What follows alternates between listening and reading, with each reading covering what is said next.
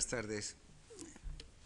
Hemos elegido para, hablar hoy, para esta tarde, otro tema de esos que, respondiendo al título genérico que hemos dado a este ciclo, es un tema clásico en la arqueología. Los yacimientos arqueológicos del área vesuviana, que se han venido excavando y que han aportado información eh, de mucho de lo que sabemos y que hoy nos parece como normal de la vida cotidiana, de la arquitectura, de la urbanística, de, mil cosas.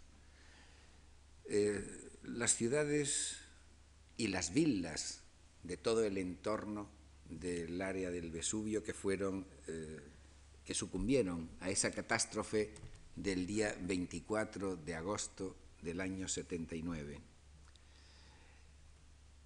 Nosotros tenemos información de, tenían los que nos precedieron excavando tenían también información de la existencia de unas ciudades que, se habían, que habían quedado allí sepultadas.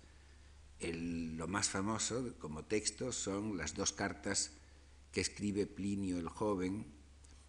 Me disculpan quizá los que estén más metidos en el tema, en el tema de, arqueológico de Pompeya y Herculano, si entro en algunas generalidades y cosas conocidas, eh, quizá también para, mm, para, recordarlo a quienes no estén eh, tan profesionalmente metidos en la, arqueología de estas ciudades. Pero lo que vamos a hacer es ver, ver las ciudades, ver algunas excavaciones de algunos momentos y cosas que se han ido haciendo, y luego eh, voy a ir haciendo continuos eh, alusiones o guiños a lo que nos afecta a nosotros como españoles este conjunto de sitios arqueológicos desde entonces hasta hoy.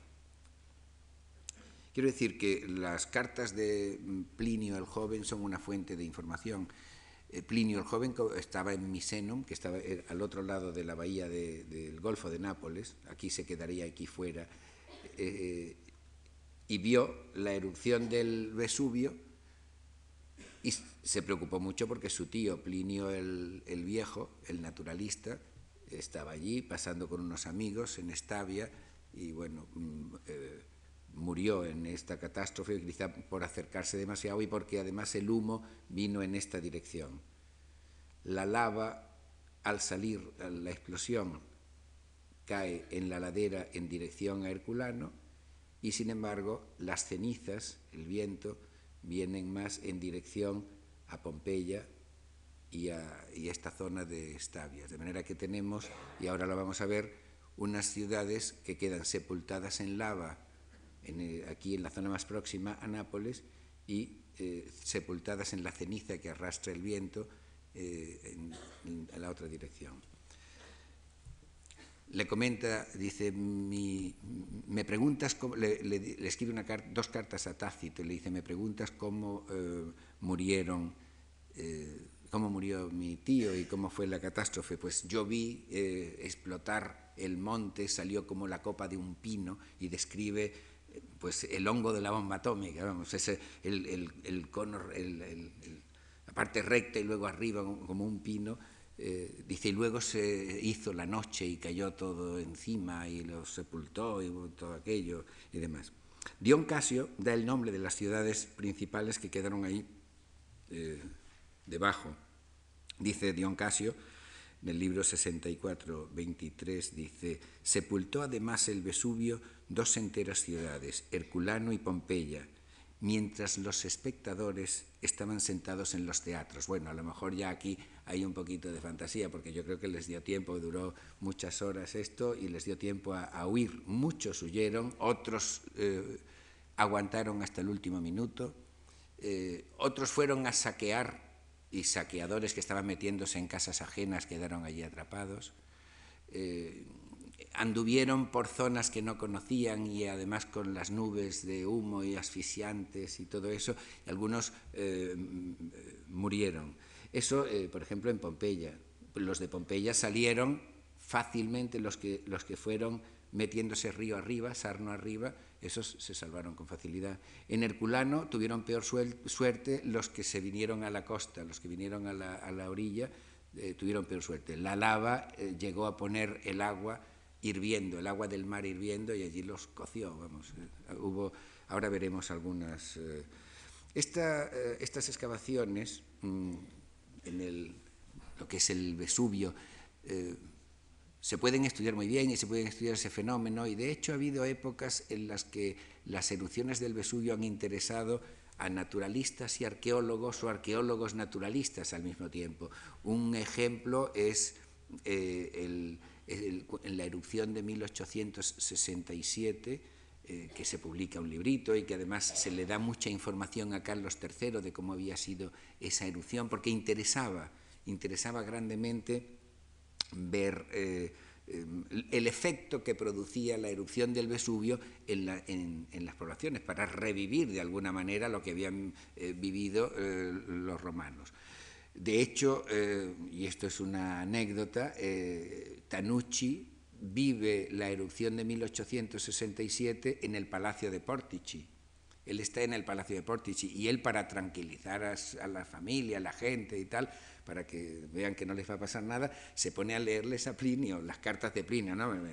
Veis que con esto ¿eh? no pasa nada y tal, pero a pesar de todo salieron corriendo, salieron corriendo de allí eh, de noche, se llevaron al rey, eh, etcétera. Bueno, al rey que era el hijo de, Carlos III. Eh, Otro que estudia la erupción, las erupciones, que son varias en el siglo XVIII, es Sir William Hamilton.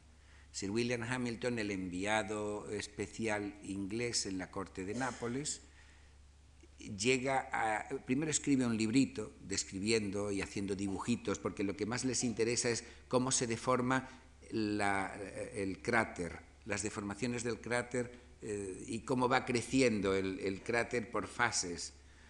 Y eh, eh, hace un primer librito sobre la erupción, pero luego concibe una magna obra que está redactada en forma de seis cartas, seis grandes cartas ilustradas con unos watches, 54 watches, que él dirige a la Sociedad de Historia Natural de Londres. esos libros, denominados los Campi Flegrei, eh, son una rareza bibliográfica extraordinaria porque estaban dibujados a mano cada una de las láminas, o sea que eh, hay muy pocos. Y nosotros tenemos casualmente dos ejemplares de los Campi Flegrei con las láminas hechas a mano y firmadas por Pietro Fabris, los tenemos en la Academia de San Fernando con motivo de una presa de un barco inglés que los traía y que el día 9 del mes que viene se inaugura una exposición y les invito a verla porque van a estar expuestos.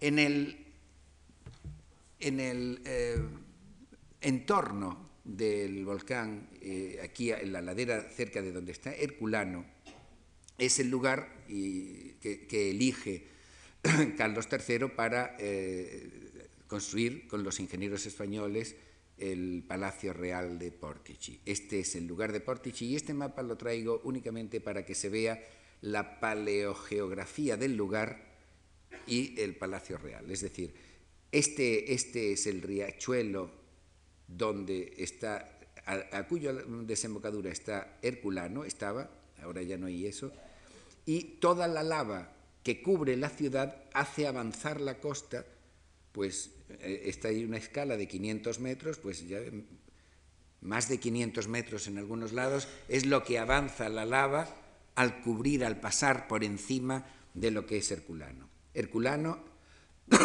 está, está aquí, pero tiene, hay algunas casas que están ya extramuros. Esta es, esta es la localización del teatro, donde se empezó a encontrar la primera escultura eh, conocida en un museo europeo procedente de Herculano, las primeras, son dos figuritas, dos, figuras de tamaño natural de dos mujeres con un peinado helenístico y son eh, figuras muy características que están en el Museo de Dresde, porque esto se lo llevaron los austriacos cuando antes de, estar Carlos III ahí estaba en manos austriacas, que son las que se llaman las herculanenses. Y esas no se sabía, habían salido de aquí a un pozo, pero procedían de la excavación del teatro.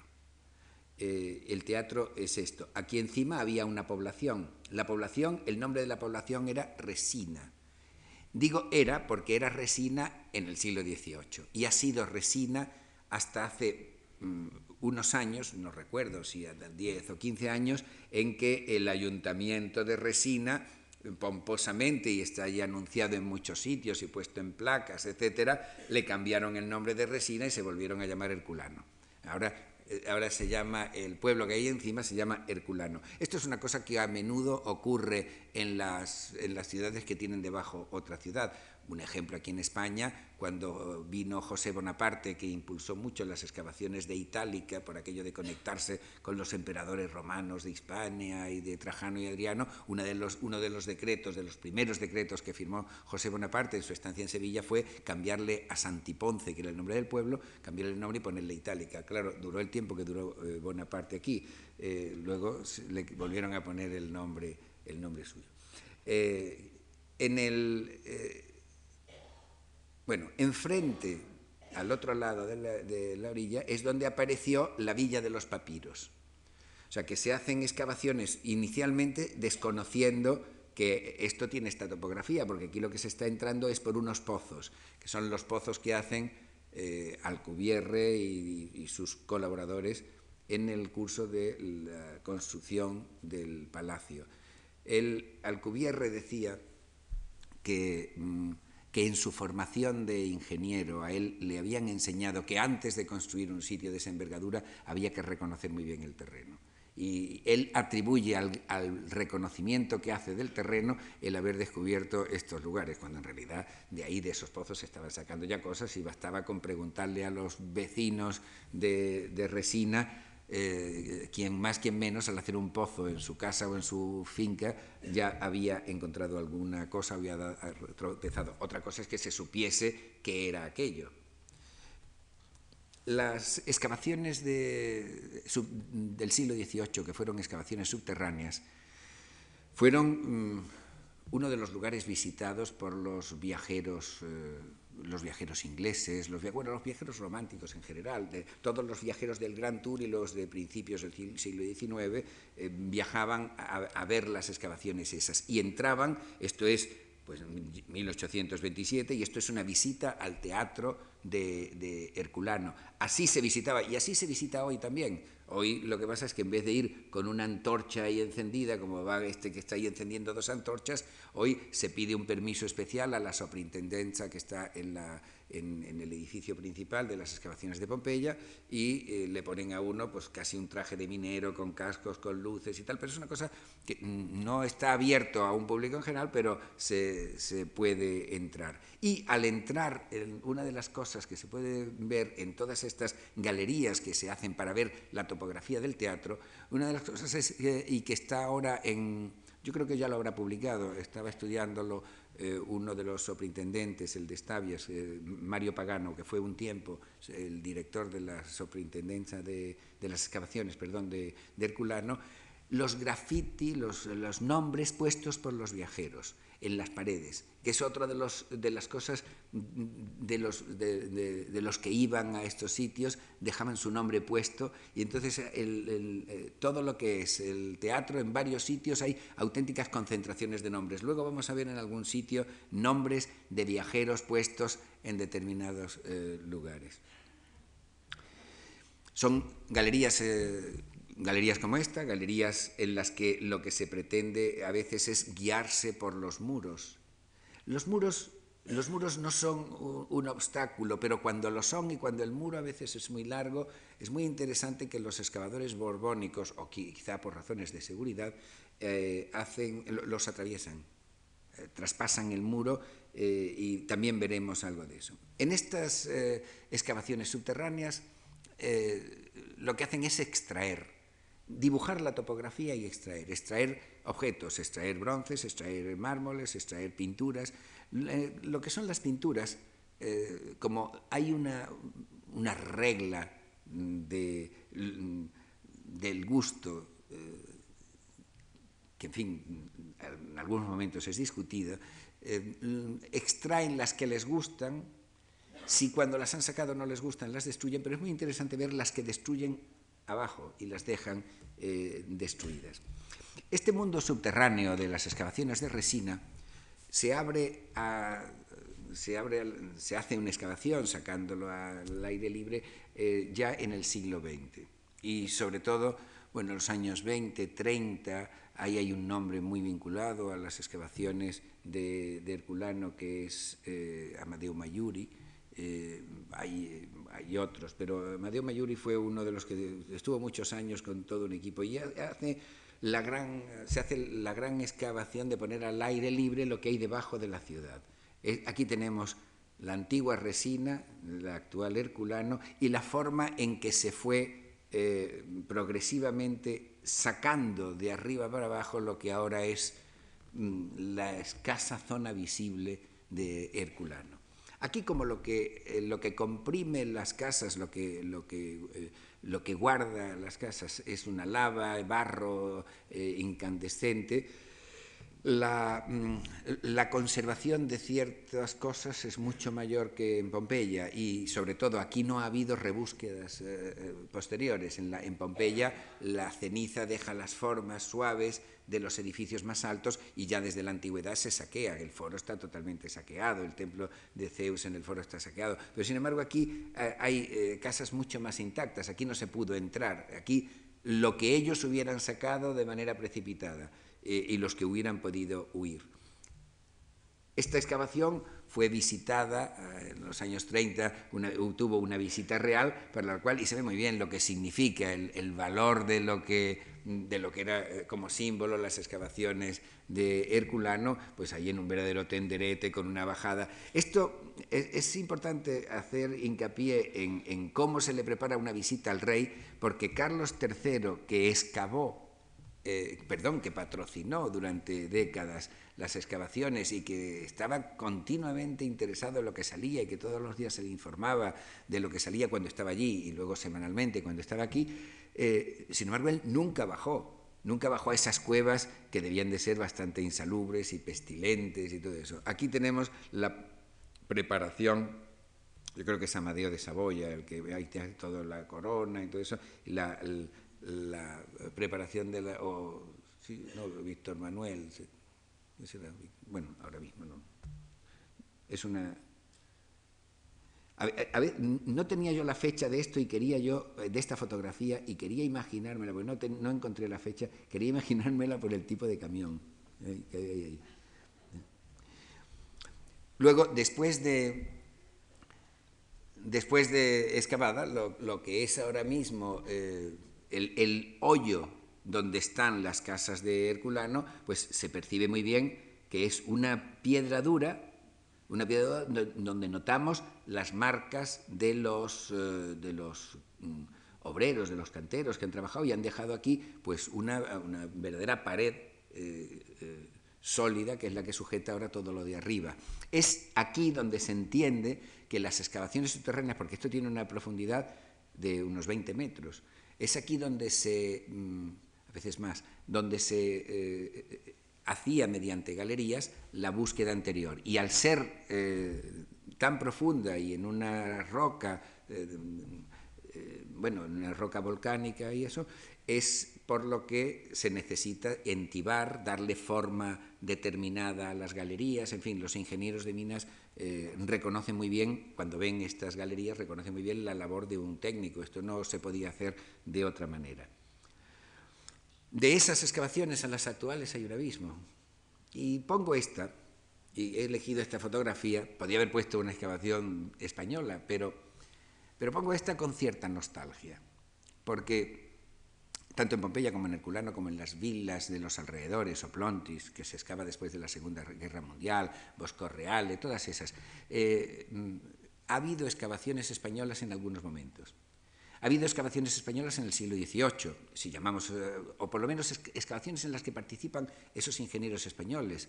Eh, y es un rey que luego desde aquí lo, sigue costeando y demás. O sea, la, participación española en el descubrimiento debía de haber impulsado que hubiese excavaciones en Pompeya con una mayor continuidad, excavaciones españolas. Y las ha habido hasta hace unos años.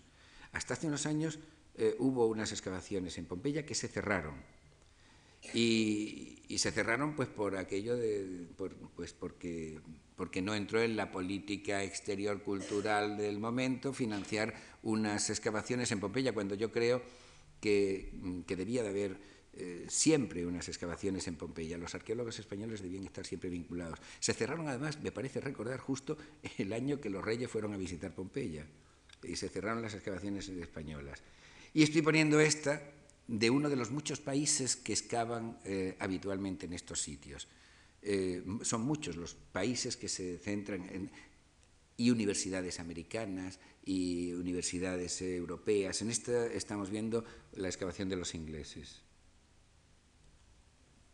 El resultado de la, mm, de la excavación global es, aquí vemos resina, o perdón dicho, ahora aquí vemos Herculano y vemos perfectamente la relación del eh, Vesubio, del monte, la ladera por la que eh, vino esta lava incandescente y aquí donde terminaba la costa. O sea, el, borde del arroyo es este, la villa de los papiros queda al otro lado. Este es el, ángulo donde estaba eh, esta parte de la ciudad. De manera que a partir de aquí, en la antigüedad, era agua. Y estos 500 y pico metros Aquí es la zona del museo y oficinas. esta zona, que ahora es, de cultivo, eh, llega hasta el mar actualmente. Lo entendemos mejor en esta reconstrucción muy elemental, cuál es la situación del teatro, las calles, las pocas calles excavadas en Herculano, que ahora diremos un poco de ellas, y la villa de los papiros, que ha estado cerrada hasta octubre pasado y ahora se visita otra vez y hay un interesantísimo proyecto. Se están, eh, se están descubriendo cosas nuevas sobre lo que es y el significado que tiene la Villa de los Papiros. Villa de los Papiros, que, y lo digo en plan anecdótico, pero también porque forma parte de todo lo que nosotros sabemos, es la villa que inspira eh, a un millonario americano a hacer una igual en la costa de California. Eh, me refiero al Museo Paul Getty en Malibú. El Museo Paul Getty es, eh, con lo que entonces se sabía, la reconstrucción de la villa de los papiros de Herculano. Con sus esculturas, esto es una reconstrucción virtual, todo el, patio central es el sitio que está dibujado perfectamente por eh, Carlos Weber y que está en el Museo de Nápoles y que eh, es donde salen pues, eh, los retratos, las esculturas del el, sátiro ebrio, el, mercurio joven sentado, en fin, muchas esculturas, todos los pensadores, caudillos helenísticos, una variedad grande de esculturas, de las cuales una de, ellas es esta joya que está en el Museo de Nápoles y que eh, veremos luego en otro, en otro contexto. El, el sátiro ebrio, restaurado ya, o sea, estas esculturas salen de los pozos de, de los pozos de la Villa de los Papiros, y se restauran sobre todo por Canard. Es muy interesante el, proceso de la excavación en tiempos de Carlos III porque se, se, hace una determinada excavación, pero luego un determinado proceso posterior con todo lo que va saliendo, entre lo cual hay un dentro del concepto de lo que es en el siglo XVIII restaurar una escultura, pues hay un escultor, que es Canard, que se ocupa de todo lo que es la restauración de las esculturas. Aquí la tenemos tal y como Canard la deja, o quizá también el, mismo Camilo Paderni, que es el director del Museo de Portici, que participa en eso. Salen muchas esculturas, muchas esculturas eh, de esos pozos, esculturas eh, en cantidad. Eh, en cantidades tan abrumadoras que a veces no saben qué hacer. Y yo, eh, a título de ejemplo, eh, este museo que monta Carlos III y que eh, lo monta al lado del Palacio Real de la Regia de Portici y que se traslada al Museo Borbónico antes de, el año antes de, irse, de venirse a la España, mm, da tal cantidad de objetos de todo tipo que los almacenes son, eh, son abrumadores. Y quiero enseñar solo esta fotografía solo de las esculturas que, eh, bueno, que hay ahí esperando, esperando su turno para ser restaurada, libres, son esculturas sacadas de los lugares públicos eh, de esta eh, ciudad. De entre esas esculturas hay dos que llamaron la atención muy desde el principio. Aparecieron en 1746, que son las dos esculturas ecuestres que se atribuyeron a Marco Nonio Balbo. Habían salido en la, en, un poquito más abajo, ladera abajo desde lo que es el teatro, habían salido dos, lo que se llaman estatuas consulares, con su toga y, dos retratos con, con, una inscripción, uno era, ponía Marco Nonio, eh, Marco Nonio Balbo, eh, procurator, cónsul, eh, de, bueno, dedi dedicavique, o, o una fórmula similar. Y la otra, Marco Nonio Balbo Patri y tal. O sea que hay el padre y el hijo. Tenían dos estatuas dedicadas. Estos son, este, el padre había sido gobernador en Creta y había sido gobernador en la Cirenaica y era una familia muy acaudalada. Eh, de Herculano que hace mm, donaciones de lugares públicos y costea cosas y por eso le dedican estatuas. Habían salido en el año 1739 esas primeras dos y luego cuando salieron estas secuestres, que, es, que también es una pareja, se le atribuyeron a padre e hijo. Lo que pasa es que la cabeza eh, es eh, restaurada. Estatua ecuestre muy interesante porque es el modelo que se va a seguir para la estatua ecuestre que le hacen a Carlos III delante del Palacio Mm, del palacio mm, que, tiene en Nápoles. Durante un tiempo eh, se estuvo excavando, durante unos meses, pero eh, fue muy pronto, en el año 1739, mm, se supo ya que este lugar era herculano y, y lo dedujo además Venuti, que era el bibliotecario real, a partir de una inscripción eh, una inscripción que apareció en el pozo y siempre estaban en los alrededores del teatro, de Lucius Annius Mamianus Rufus, duovir quinquenalis teatrum orchestram, y luego Publius Numisius Publifilius eh, Architectus. ¿eh? Al mencionar eh, un teatro, él, con el texto de Dion Casio que antes mencioné, dedujo que el teatro eh, podía ser el teatro de Herculano. Y luego se confirma con eh, el hallazgo de las inscripciones del foro y muchas más, pero fue muy al principio, en el año 39 y a partir de la inscripción esa del teatro, cuando... Eh, de manera que estaban apareciendo personajes de la vida de la ciudad, estaban apareciendo las, eh, las estatuas que se le dedicaban, las inscripciones eh, que se dedicaban a ellos, los edificios que costearon ellos. Esto está hoy, esta está expuesta en el Museo de Nápoles, restaurada, limpia, la otra está, como vimos, eh, pues en los almacenes esperando también el tratamiento, la limpieza y demás. Padre e hijo, este es el joven. El, importante, el, que había sido gobernador, como dije, es el anterior. Este es el estado actual de, las excavaciones. Y como digo, eh, hay una zona en la que las casas, pero piensen lo que es mantener esto, que son eh, casas eh, antiguas que han estado sepultadas y donde tienen multitud de cosas frágiles. Una de ellas, que aquí se conserva la madera carbonizada mm, relativamente bien en algunos sitios, que es un problema de conservación tremendo.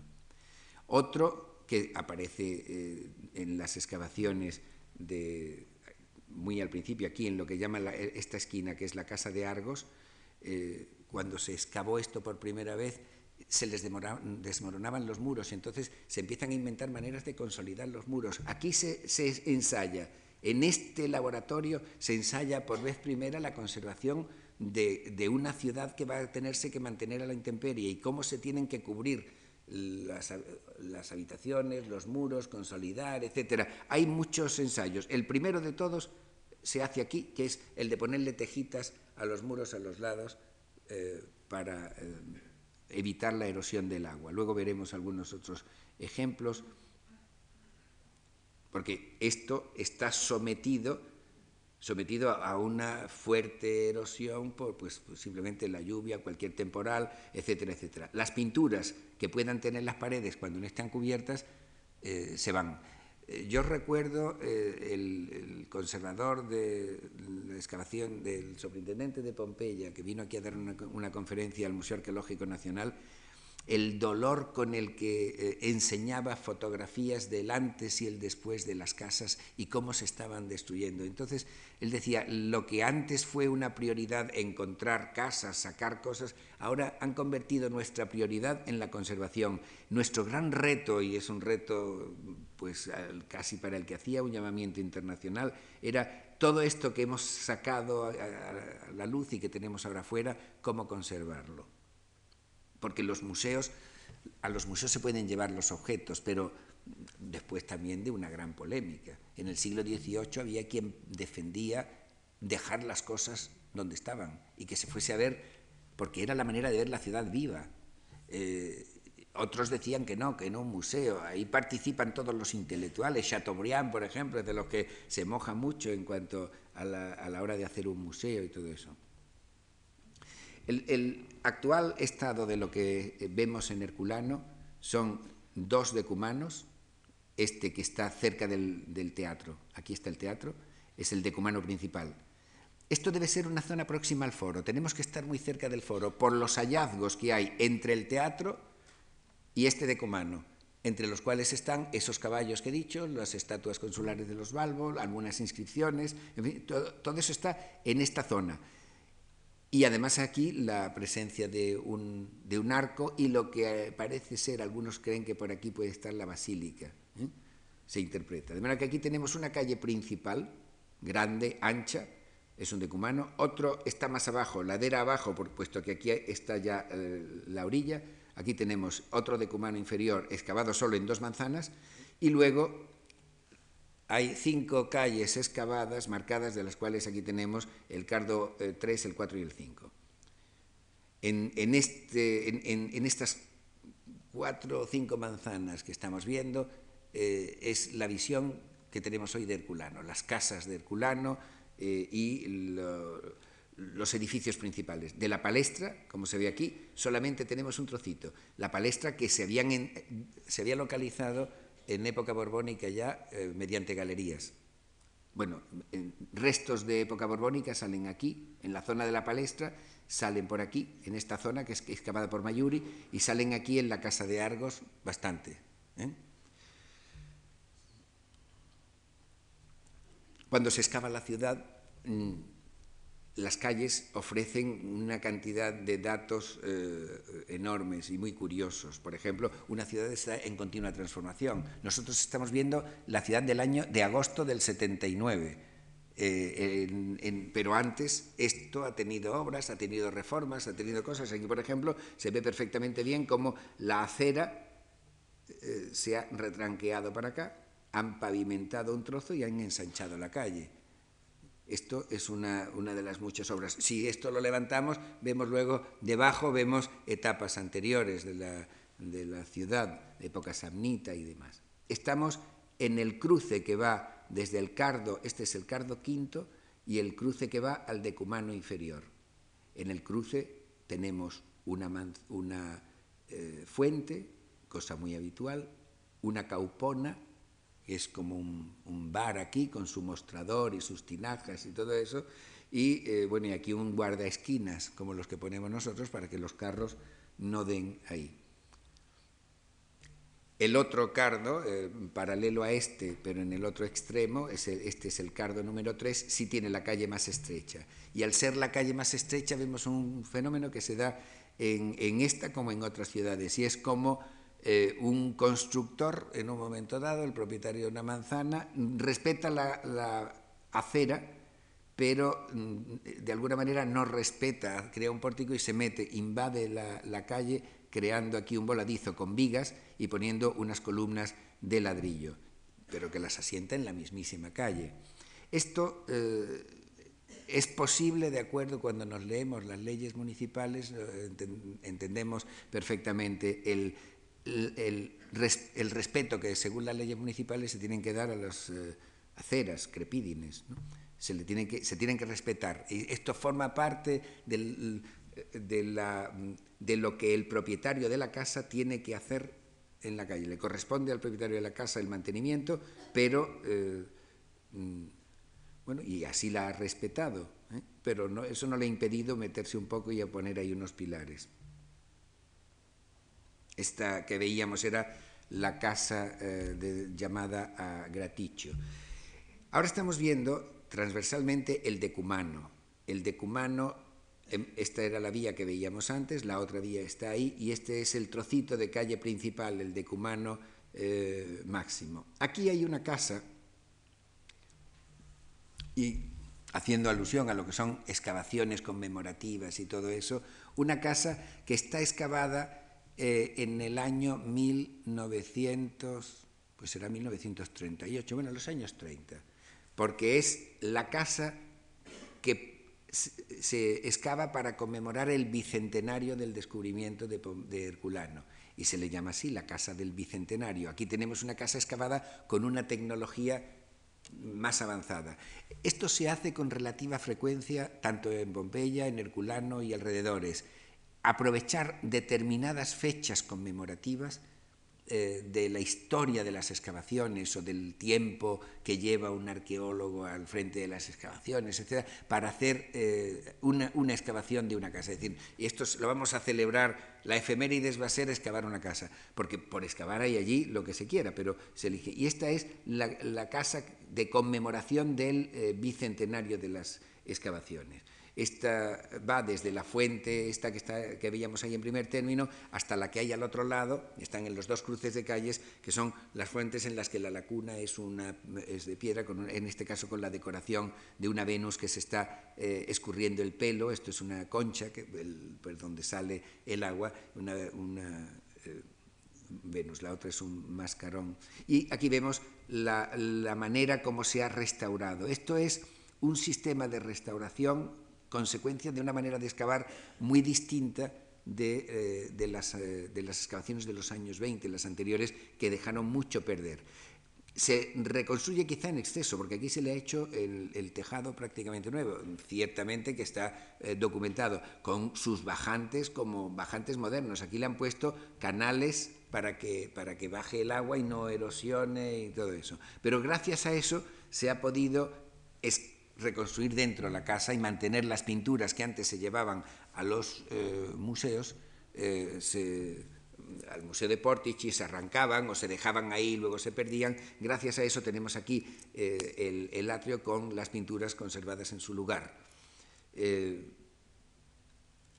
la parte de fuera de la calle, como es una calle muy transitada, tenemos uno de esos ejemplos, de los muchos ejemplos que dan estas dos ciudades de mm, cosas pintadas para el viandante. Aquí lo que tenemos es el, una taberna que anuncia el vino de Cumas y que pone lo, los precios de cada una de las garrafillas, o aquí son parecidos a los preferículas, eh, para, el vino, y, los precios en ases eh, de,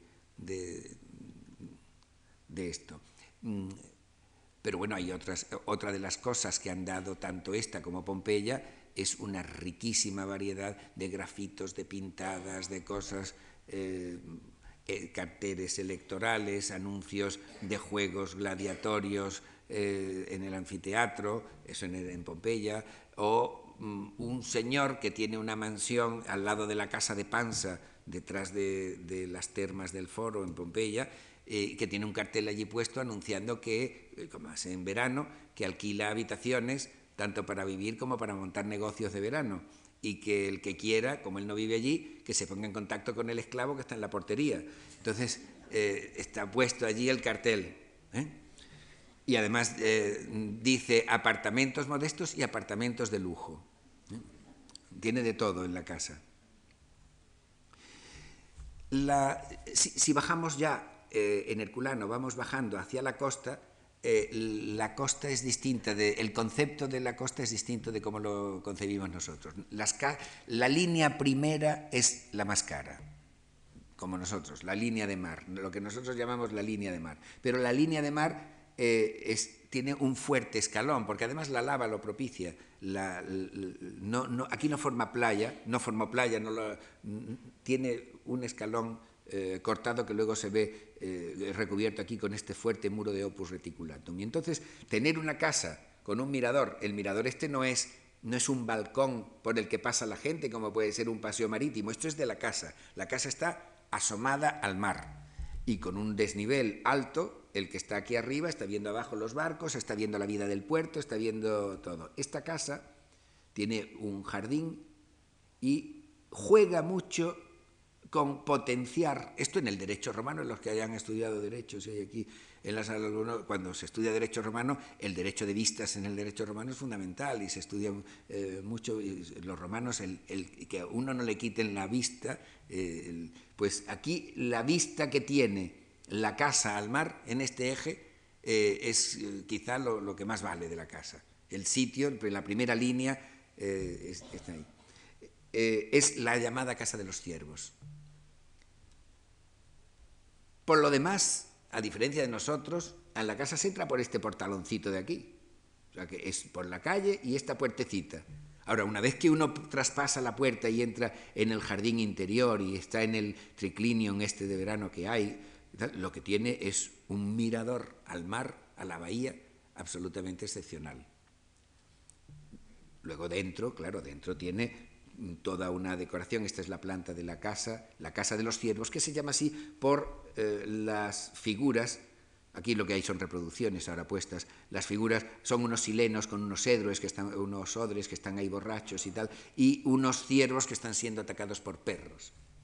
Eh, este es, eh, esto es lo que le da nombre a la casa y tiene bueno algunas pinturas interesantes ahí. Al lado a los dos lados de esta casa y también en primera línea de, playa hay otras mansiones importantes. Aquí tenemos la casa de Argos, que es una de las primeras por las que se entran en los cunículos, esos llegaron hasta aquí. O sea, desde arriba, bajando desde las excavaciones del, teatro, van ladera abajo, llegaron casi hasta a, lo que había sido la línea de costa anterior. Y aquí la casa de Argos. En la casa de Argos, los excavadores borbónicos, luego esto se ha excavado después, se llevan las pinturas de la galería. Aquí hay pinturas arrancadas, que son las pinturas que hay en el Museo de Nápoles. Y al otro lado de la casa, esta es la casa del el mirador de la Casa de los Ciervos, la de Argos queda aquí, al otro lado queda la casa de Telefos. Pero abajo todavía en un segundo nivel y para aprovecharse del agua, hay un desnivel con una rampa, aquí está la puerta y hay un desnivel, hay una plaza dedicada a Nonio Balbo, el que veíamos antes, hay un cenotafio y un ara y todo eso, y desde esta plaza se hacía anualmente una procesión en su honor, que es que iba además a la necrópolis y iba luego se hacían unos juegos, unos juegos gimnásticos en su honor, etcétera, etcétera. Y luego aquí esto es un área sacra de templos y demás. Entonces, en el, en, aquí lo que hay es el desnivel hasta el mar. Aquí vinieron corriendo para coger barcos Vinieron corriendo la ladera abajo, cuando les venía la lava, vinieron corriendo desesperados, una serie de, de gente. Los que cogieron este camino llevaron la peor parte y algunos se refugiaron en estas bóvedas que vemos aquí, que son las que soportan la plataforma. Estas bóvedas, que luego ya al caer en el agua, al caer la lava, dicen que alcanzó una temperatura de casi 700 grados, se calcula todo esto, los achicharró. Y hunde los barcos. Aquí se ha encontrado un barco con un eh, cadáver al lado, las denominadas termas suburbanas, termas que se conservan muy bien y que han sido también excavadas en su casi totalidad. Aquí tenemos el tepidarium con todo el sistema de, calefacción hecho de bronce, muy interesante. Esta zona del calidarium, el, sistema del prefurnium, aquí está el horno, aquí se calentaba, se, calentaba el agua que venía a la piscina de aquí. Bueno, es un, sistema, eh, hay muchas eh, termas eh, en estas ciudades, tanto privadas como públicas, y esta es una de las que, bueno, aporta mucha información. Una vez que se entra en las termas, las termas estas urbanas, pues son interesantísimas. Este es el atrio un poco hundido, donde hay un, aquí hay un labrum, unas, eh, esto es una figurita de una, una cabeza de Apolo que estaba en su lugar, y siguiendo al otro lado de las termas, seguimos y nos encontramos otro edificio que ya habían explorado los excavadores del siglo XVIII, que es el, eh, las termas están por aquí, entonces, eh, que es la palestra. Pero la palestra, está, aquí la tenemos dibujada. De la palestra está excavado ahora esto. La cruz central la conocemos gracias a las galerías de los excavadores del XVIII. Y esto se entraba, y es un criptopórtico, o sea, un pórtico subterráneo, se entraba por una galería y también se visitaba. Y sabemos que se visitaba y que lo visitaban los viajeros del 18, aquí lo tenemos. Es este pórtico de aquí, porque está también lleno de graffiti eh, de, los, eh, de los viajeros. Y hay nombres de ingleses, de franceses, de todos los viajeros, están en la parte de dentro, porque esto es una galería cerrada. Aquí lo que tenemos es un estanque, luego está el otro que queda ahí debajo. Lo que pasa es que lo que estamos viendo son los los contrafuertes hechos para contener la tierra actual de los casi 20 metros que hay desde el suelo antiguo a la parte arriba por donde se entra ahora en las excavaciones. ¿Verdad que tenemos otro sector de, los que eh, salieron las cosas y además lo tenemos muy bien documentado con esos múltiples y magníficos diarios de, de Paderni, eh, perdón, de, de Tanucci, las cartas y tal. Herculano aporta una cosa que no da eh, Pompeya, que luego la veremos, o que no da Estavias, que luego la vamos a ver también muy rápidamente, que es eh, material carbonizado, muebles. La lava esta carboniza la madera y se han podido sacar, no ya con los moldes de yeso, sino la madera carbonizada se ha podido recuperar bastante. Hay una casa concretamente que se llama la Casa de los Muebles Carbonizados, a la que pertenecen estos dos muebles que estamos viendo. Estamos aquí una especie de, como una especie de diván la que solamente habría que ponerle unos cojines, un colchón, unos cojines y tal. Y luego aquí una mesita que veremos eh, luego. Bueno, esto de madera no hay que explicar muy bien lo que es. ¿eh? Eh, es una cuna. Esto es un tipo de mesa frecuentísimo. Lo, lo vemos representado, es, en la manera de hacer las patas, en este caso son unos grifos, ha salido carbonizado pero perfectamente. Es el mismo tipo de mesa que vemos en muchas pinturas. Eh, le pongo este ejemplo, pero este aparece muchas veces. O sea, como mesa era un modelo que gozaba de mucho favor. Aquí tenemos al lado otra. ¿eh? El modelo típico de mesita auxiliar que se lleva, eh, pues aquí en, en este caso en una fiesta. Una un mueble de un cajón, las puertas, aquí es como una alacenita de cocina o algo de eso, de madera carbonizada, un armario mayor, la manera de hacer, de trabajar la madera, de hacer las puertas, de trabajar, pues, pues es un tipo de carpintería como hoy. Pero un tipo de carpintería, curiosamente, a mí me llamó mucho la atención viendo, eh, cuando hemos ido nosotros por allí, viendo eh, la carpintería actualmente que se hace en, resina, bueno, en herculano actual, eh, lo muy parecida que es a esto. No sé si porque imitan los muebles eh, y los carpinteros actuales imitan mucho, o porque hay una pervivencia en la manera de hacer, porque son parecidísimos. Aquí tenemos otra.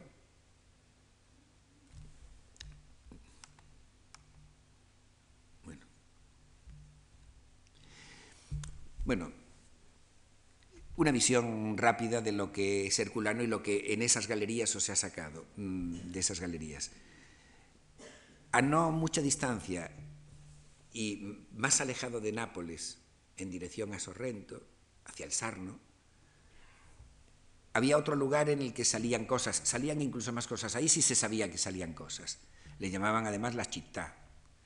Y se sabía que había cosas desde mucho tiempo atrás, tanto es así que cuando en el siglo XVI el arquitecto Domenico Fontana eh, hizo una canal de agua, un acueducto para llevar agua, mm, eh, era para los virreyes de Nápoles, hace eh, una, un acueducto para, que, para el marqués de... ¿Lo dice ahí? No dice, bueno, fábricas de armas, dice de Torre Anunciata. Bueno, al hacer la construcción atraviesa una parte de la ciudad de la ciudad esa. No saben qué ciudad es, pero avisa que están saliendo cosas, le, dicen que siga, sigue y, atraviesa, pues esta placa que está puesta en el sitio donde se ve un trozo de ese acueducto es en, eh, en la vía de Estavias. Atraviesa. Se hacen excavaciones eh, al aire libre. Estas sí son excavaciones no subterráneas, las excavaciones de Pompeya. Voy a acelerar un poquito porque si no, no vamos a ver eh, todo. Es que hablar, hablar en una hora de Pompeya, Herculano y todo eso es mucho. Eh, se hacen excavaciones durante todo el siglo XVIII, durante el siglo XIX, y a fines del XIX ya se tiene mucho conocido de la ciudad se hace, a fines del XIX, se hace esta famosísima maqueta de corcho, que entra en la tradición de los maquetistas de corcho que hay en Italia. Eh, ya desde el siglo XVIII los maquetistas de corcho habían sido muy famosos haciendo monumentos, eh, Antonio Chicchi, hay muchos. Eh, nosotros hemos tenido muy buenas maquetas de corcho en España, de, italianas, traídas de estos lugares y de estas ciudades. Lo que pasa es que se han deteriorado. Me hablaron hace poco de una en, en la Escuela de Arquitectura que le regaló además el conde de Fernán Núñez a, Carlos III y que está hecha a pedazos. Eh, es una excelente maqueta, pero se guardan los pedazos, hecha pedazos porque también le tocó eh, durante la guerra civil en la ciudad universitaria, eh, se, se, destrozó aquello, pero, pero lo que se conserva de aquella maqueta parece ser que, yo no la he visto, pero parece ser que es excepcional. conozco las descripciones de esa maqueta. Es una maqueta en corcho de fines del siglo XIX, donde ya prácticamente toda la ciudad está excavada. En las fotografías de principios del XX, cuando empieza la fotografía aérea en, Pompeya, eh, se, ve, se ve la ciudad. Este es el, óvalo, todo lo que son las murallas de la ciudad, pero hay muchas zonas no excavadas entonces, por ejemplo, lo que es la zona de la puerta del Vesubio está, y la cisterna está sin excavar, lo que es la región, aquí la región eh, esta es la 1 y 2, me parece, eh, pues está también ahí sin excavar. ¿eh? Solamente el anfiteatro. El anfiteatro y, y, se había seguido la vía esta, que es la vía de la abundancia, se había seguido hasta ahí. Pero todo esto, ahora está sin excavar esta parte de aquí, pero se ha excavado en el siglo XX en gran medida. O sea que esto es una de las fotografías muy antiguas de las excavaciones. Todas las excavaciones del 18, las borbónicas, se centran en, el área, bueno, la mayor parte, en el área de la salida de lo que era la puerta salaria, la puerta que ahora llamamos de Herculano, pero en la antigüedad se llamaba salaria, en, el, eh, en la zona de lo que es el teatro, el templo de Isis, la salida hacia Nuqueria, Estavias y demás, y, eh, y también la zona no, iba a decir el, templo de Venus, no. El templo de Venus no es del 18. Pero bueno, por aquí, en, esta, en este eje, ¿eh? están gran parte de las excavaciones, un poquito aquí en, la, la, vía, la zona de la vía de la abundancia. Pompeya, eh, como es un problema, es una ciudad ya excavada, mm, eh, Pompeya en el siglo XIX ya se le hace, esto es mm, el, el arqueólogo este, eh, Fiorelli, le, hace un sistema de división de la ciudad que todavía hoy se usa y que es muy interesante porque quien no conociendo la ciudad se va a Pompeya no se pierde con este esquema. Y es eh, que eh, en sentido contrario a las agujas del reloj se enumeran las regiones. La que está en azul es la región 1, esta del anfiteatro es la 2, la 3, la 4, la 5, la 6, Aquí está la casa del Menandro, la casa de los Betty, por esta parte, eh, aquí la casa del quirurgo, la casa de Panza, luego la, eh, roja, que es la 6, eh, y la 7, no, 6, 7, 8, y la del centro, que es la 9. Por aquí están las termas estavianas y eso. Además, que sabiendo en qué región por, por, región sabe uno siempre en qué zona de la ciudad está, porque aquí, allí callejeando, pues eh, eh, es una cosa curiosa. Pero luego las puertas, que orientan mucho las puertas. Eh, en las primeras excavaciones no se sabía, y se excava la viña del, del anfiteatro y se excava el anfiteatro. El anfiteatro se excava y se vuelve a tapar. Y los primeros dibujos del anfiteatro los tenemos, eh, el graderío, pero no tenemos esta estampa. Estampa muy interesante que ha sido cuando se ha puesto toda la ciudad ya al descubierto, cuando se han empezado a sacar los lapilli, toda la, ceniza volcánica y se ha podido ver esta fachada, porque nos ilustra, está ilustrado en un famosísimo dibujo en el cual está la, el altercado que hubo en el anfiteatro con motivo de unas, eh, unos juegos que tuvieron los pompeyanos y los de Nuqueria y acabaron ahí pegándose tanto los de dentro como los de fuera, tirando los tenderetes, etc. Y eh, les cerraron el anfiteatro, esto lo tuvo que tratarlo el Senado romano y les, Tácito lo cuenta, le, les cerraron por 10 años el anfiteatro. Y este dibujo es muy interesante porque se ve el el velum con el cual se da sombra. Pensemos que en el mes de agosto allí hace mucho calor y unos... Entonces, eh, tirando de, eso, se puede, se puede tirar, es como los toldos que ponen en las calles de Sevilla, esos paños así, que ponen unos, unos cables y, por lo menos le dan un, poco de, de, sombra a una zona del anfiteatro. Bueno, ahí están apiñados peleándose unos con otros. Y junto al anfiteatro la palestra este edificio cuadrado. Muy interesante eh, esa. Otra de las zonas excavadas en el siglo XVIII, hoy voy a ir más rápido, es la zona del teatro grande, teatro pequeño, se le llama a veces Odeón, el, templo de, Isis, templo de Zeus Meliquíos, es esto, toda esta manzana, palestra, que es el pórtico del teatro. Esto es eh, bueno, en esta zona, a la derecha, vamos, hacia la zona 1, eh, en, este lugar, hay una pared alta que es eh, en la pared de un huerto. La pared de un huerto que no tiene salida afuera y además es muy alta para que no le entren a robar al huerto.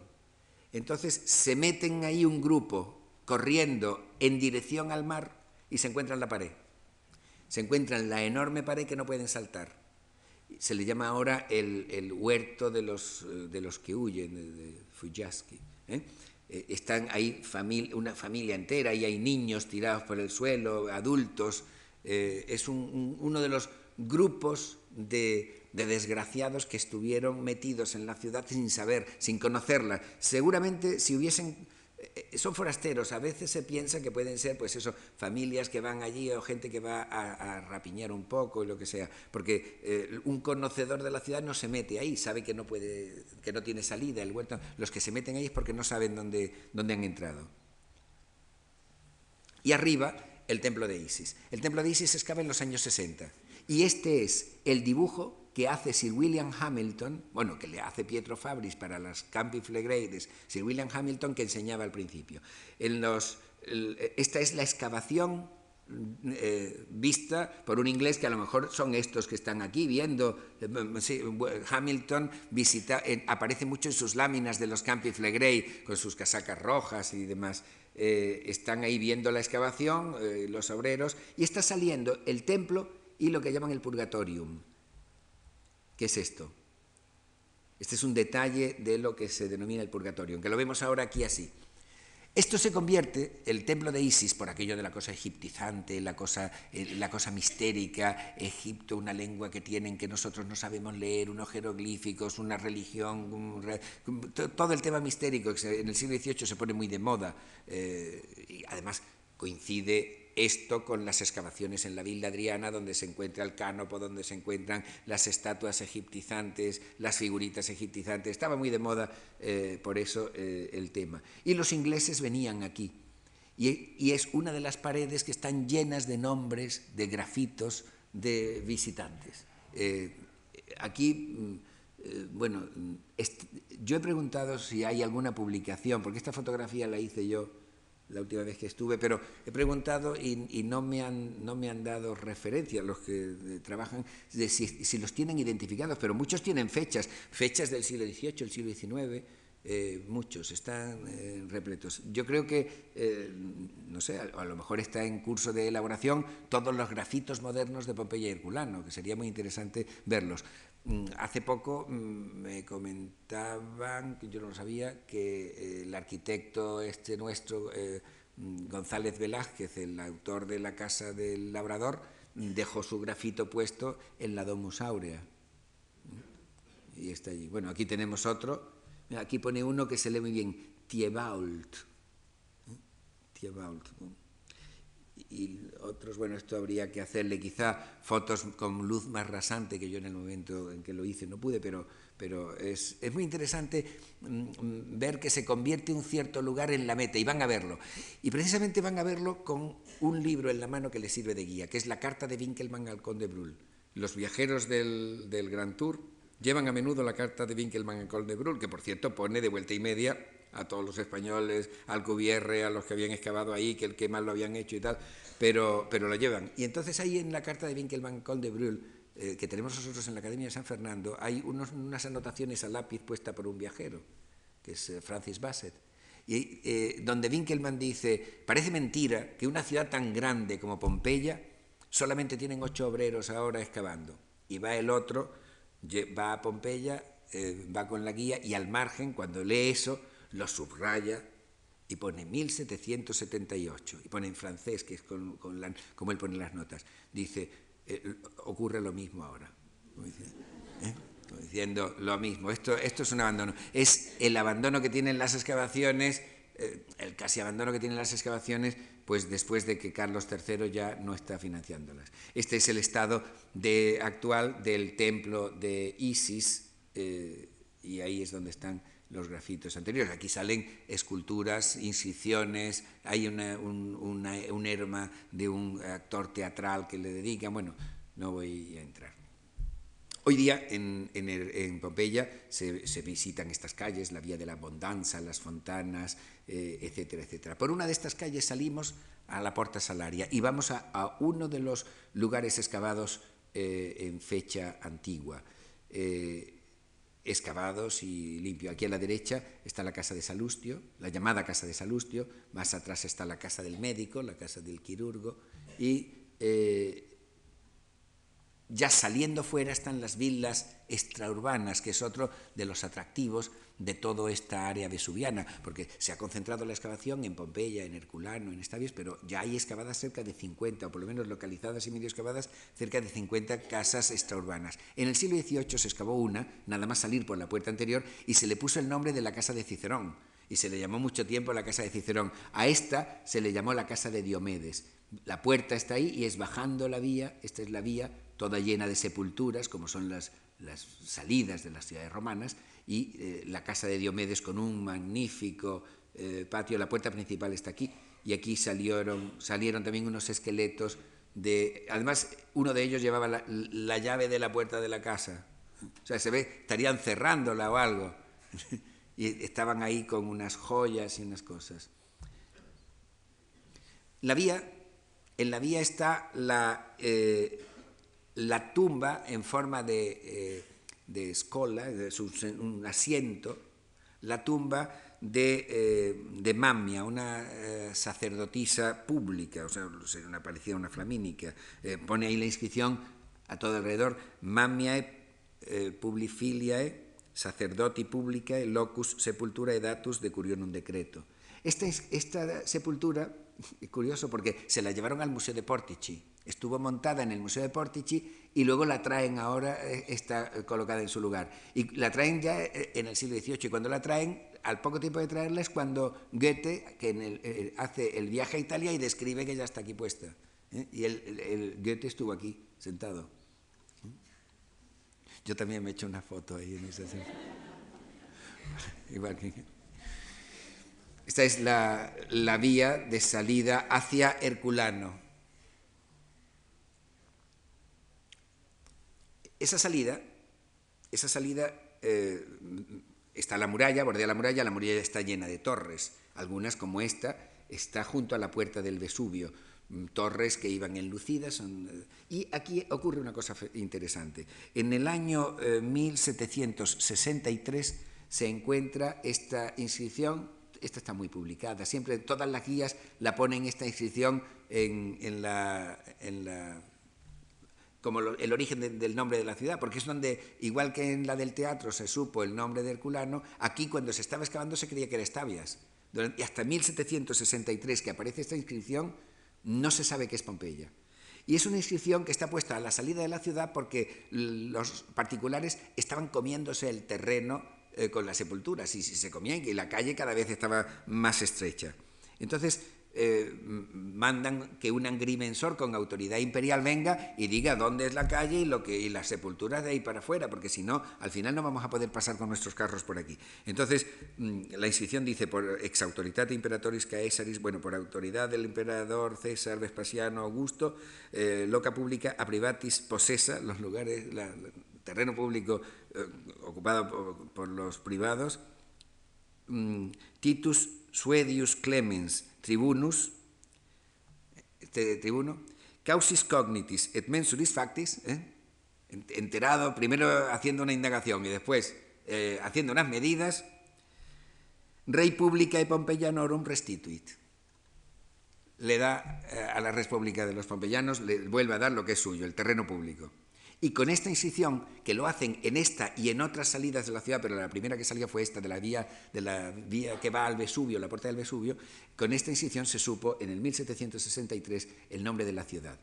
Uno de los que se había comido terreno, todavía tiene allí la sepultura, que es este Vestorius Priscus, Caius Vestorius Priscus, que es una sepultura que está, pero casi en medio de la calle. Eh, tiene mucho interés por las, eh, la vajilla, que tiene pintada un banquete funerario preparado ahí, una vajilla, y por una eh, tiene un dibujo, en el dibujo anterior hay una escena de juicio y luego una escena gladiatoria pintada al otro lado. Esto está dentro de lo que es el recinto de la sepultura. Es muy tarde y voy a saltar. La salida de, eh, de en la salida de Stavies eh, hemos salido ya de la ciudad en la salida de Stavies es donde se ponían los Quisiari, esto también en Ostia, hay incluso un colegio de los Quisiari. Eh, eh, aquí había una esplanada y todo este, hay una inscripción que ha aparecido, todo este pavimento, hasta por lo menos 500 metros más allá, estuvo costeado por los, por los Quisiari. Es como decir los, de los coches de caballos. Están aquí esperando, llevan, traen los taxistas. Esto es una parada de taxis. ¿eh? A la entrada y salida de la ciudad. Para adentro no podían pasar, pero tenían que quedarse aquí en la puerta. Entonces, pavimentan y preparan este lugar. Y naturalmente hay una avenida de sepulturas, como están en toda la ciudad, que es la sepultura de la, que va de la, puerta de, de la puerta de, a la puerta de Nuqueria, eh, las tumbas de... A no mucha distancia de aquí, y siguiendo en la misma dirección, atravesamos ya el Sarno y vamos hacia, hacia Sorrento, eh, eh, tenemos Castellamare de Estavia. Aquí sí está Estavia. Y en, en Estavia lo que ha ganado, la, lava ha llenado todo esto. Entonces esto era un farallón alto, un, escarpe alto en el que había muchas casas que daban al mar, pero unas casas de superlujo, más que una ciudad, casas de lujo. Aquí está la villa de Varano, la de San Marco, la, villa de Ariadna, eh, en fin, hay unas cuantas eh, villas excavadas. Aquí la excavación que se ha hecho es mínima. Las excavaciones borbónicas y un poquito que se ha hecho después. Voy a mostrar únicamente Voy a mostrar únicamente unas dos o tres imágenes. Desde allí se ve el Vesubio así, Pompeya, aquí tenemos Pompeya, aquí tenemos Herculano y ahora estamos en Castellamare di Stabia. A la derecha, eh, en una altura, están esas villas. Desde la altura se mira hacia abajo y lo que ha ganado al mar es donde se ha construido la ciudad moderna. O sea que todavía el desnivel que hay es más, eh, más alto que los, los, pisos de, los bloques de pisos que hay aquí. ¿eh? Estamos mirando al mar desde arriba. Las casas están hundidas, algunas se ha excavado, está en la villa Ariadna, está en medio de unos huertos. También aquí hay huellas de la presencia borbónica. Los cuadritos figurados han ido a parar al museo. Esto se excavó en forma de galerías y aquí, en este muro, se ha hecho un agujero para, para atravesar la pared para ir al otro lado. Al otro lado lo que hay es un atrio con un, con un eh, larario. La casa tiene una capilla, un larario. Eh, las figuritas, mm, las figuritas a las que tienen devoción, figuritas de lares, figuritas eh, de bronce, pequeñitas, que están puestas en este mostradorcillo que vimos ahí en, el larario anterior. A estas figuras, a estos lares, le tienen una devoción doméstica y yo eh, cuando veo estos bronces, más que fijarme si es una fortuna o si son los lares eh, danzantes y tal, me acuerdo un párrafo de Ovidio en los Tristia eh, que dice cómo se despide él de su casa de Roma y, cómo le conmueve ver a su mujer sobre todo más piadosa quizá que él, besando a los lares antes de irse, porque se va a ir al exilio, sabe si va a volver, y dice, dice, describe así a su mujer, arrodillada ante los lares, despeinada, besó el hogar apagado con sus labios temblorosos y a los penates. Es la manera de despedirse. Bien, eh, esto es una figura encontrada. Y termino con, con, esta figura para evocar un tema que nos afecta eh, aquí en España, y es a Carlos III le envían vaciados de estas esculturas, aparte de información de las excavaciones, vaciados de estas esculturas que se conservan actualmente en la Academia de San Fernando, vaciados de los bronces de la Villa de los Papiros. Dentro de unos diez días aproximadamente estará terminada y la Academia de San Fernando va a abrir al público la sala donde están estos vaciados que llegaron aquí en el siglo XVIII. Eh, está quedando espectacular y, yo les eh, invito, este es el proceso de montaje, y yo les invito a que cuando tengan ocasión eh, se pasen a ver una verdadera novedad porque no hay ahora mismo ningún museo de Europa que tenga una colección de yesos del siglo XVIII y menos con tanta historia, historia con la actividad de nuestros aquellos españoles como Alcubierre que estuvieron en Pompeya y Herculano hace tantos años. Y nada, muchas gracias.